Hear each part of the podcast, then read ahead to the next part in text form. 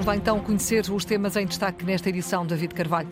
Gonçalo Ramos poderá renovar e, ao ficar na luz, será um ato de gestão acertado, diz na Antena 1 Rui Águas, o último português a sagrar-se melhor marcador do campeonato pelo Benfica.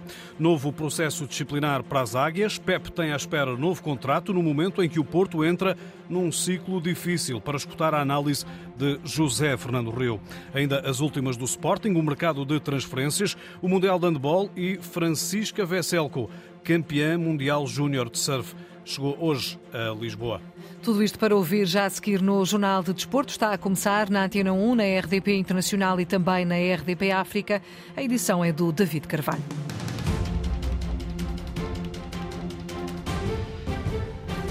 Gonçalo Ramos continua de pé quente no Benfica. Desta vez a vítima foi o rival Sporting. O internacional português bisou no derby, isolando-se enquanto líder dos melhores marcadores do campeonato, com 11 golos, mais um do que Taremi do Futebol Clube do Porto. A despertar o interesse dos tubarões, com maior poderio financeiro, a renovação para lá de 2025 está em cima da mesa. Na Antena 1, Rui Águas salienta que a Sada Encarnada faz uma boa opção em segurar Gonçalo Ramos. Para ele, eu acho que sim. Para o Benfica depende das contas, enfim, são coisas que nós não dominamos.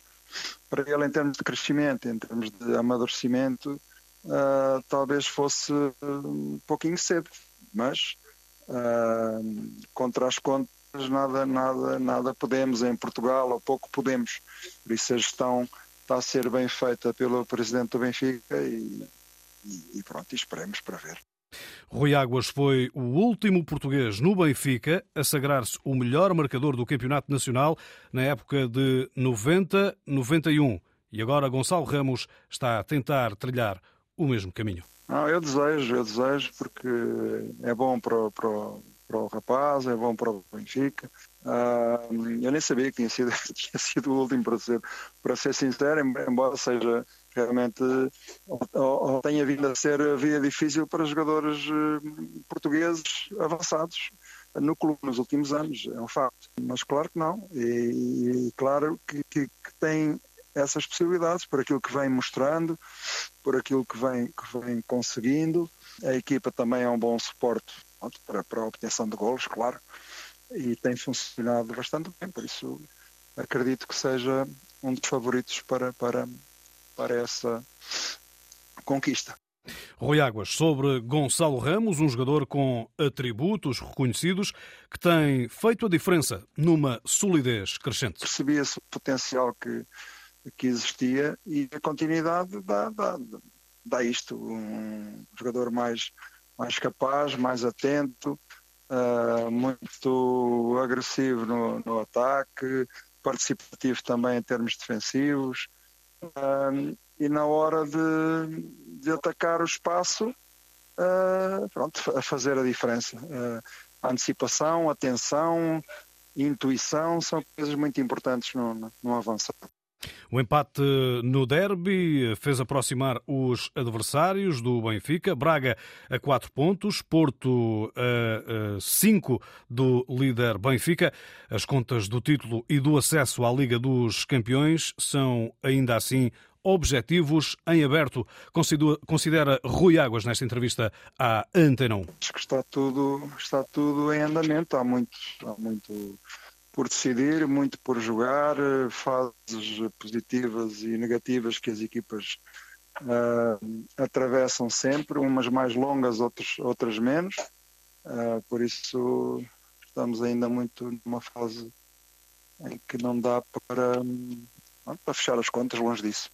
Rui Águas e as contas na frente da Liga, entrevistado pelo jornalista Walter Madureira. Esta tarde, o Conselho de Disciplina da Federação Portuguesa de Futebol informou que procedeu à instauração de um processo disciplinar ao Benfica.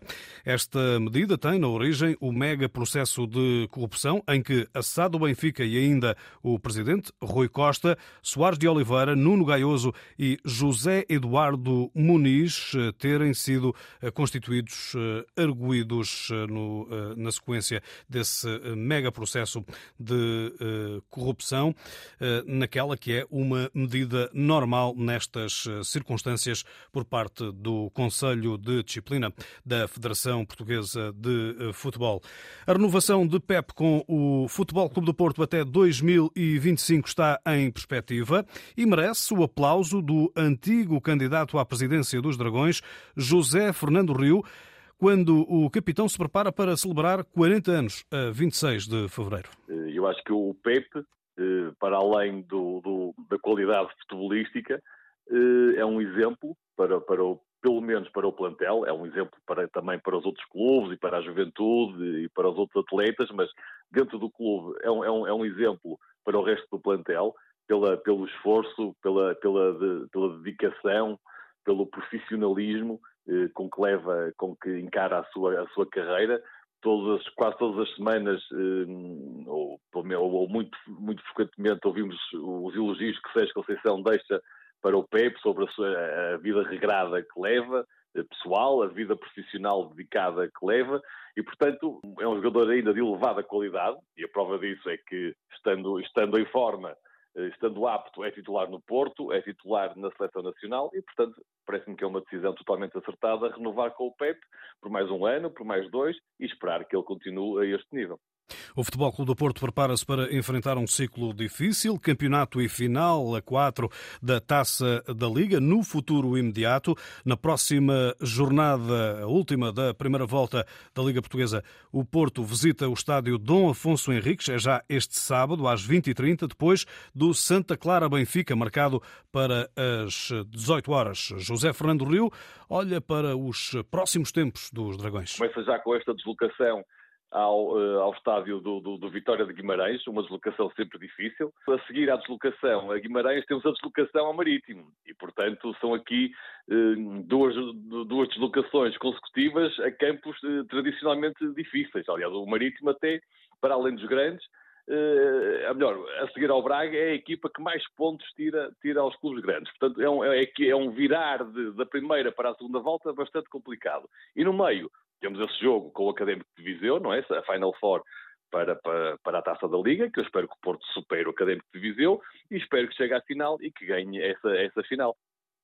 José Fernando Rio, para já o Vitória Sport Clube de Guimarães atravessa um mau momento e tentará dar resposta em casa frente ao Futebol Clube do Porto, mas há um alento extra para os Dragões aproximarem-se ao líder Benfica e, claro, não querem voltar a escorregar.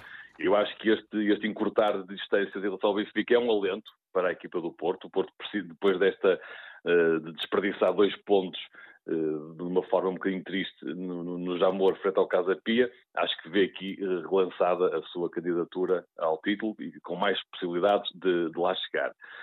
José Fernando Rio, ex-candidato à presidência do Futebol Clube do Porto, na Antena 1, sobre os próximos desafios do eh, Dragão.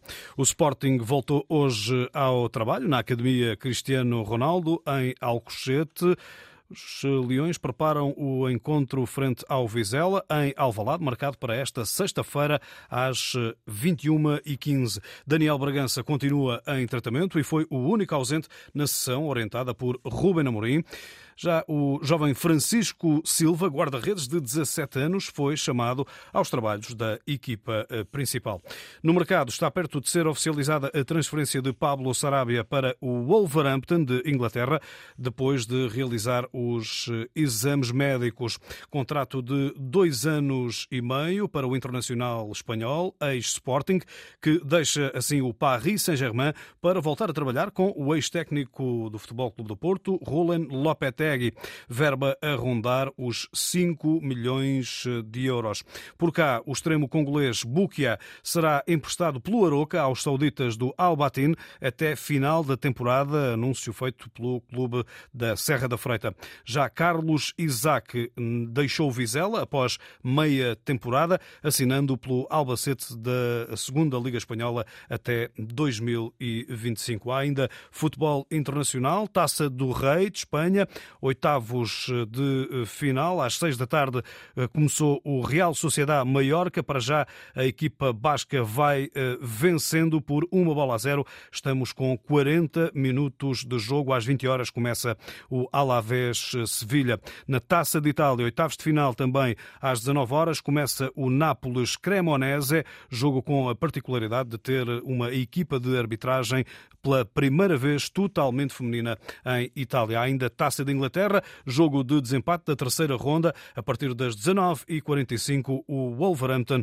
a receber o Liverpool. Para tentar resolver o problema da violência, as autoridades belgas proibiram mais de 1.800 pessoas de entrarem em estádios na época 2021.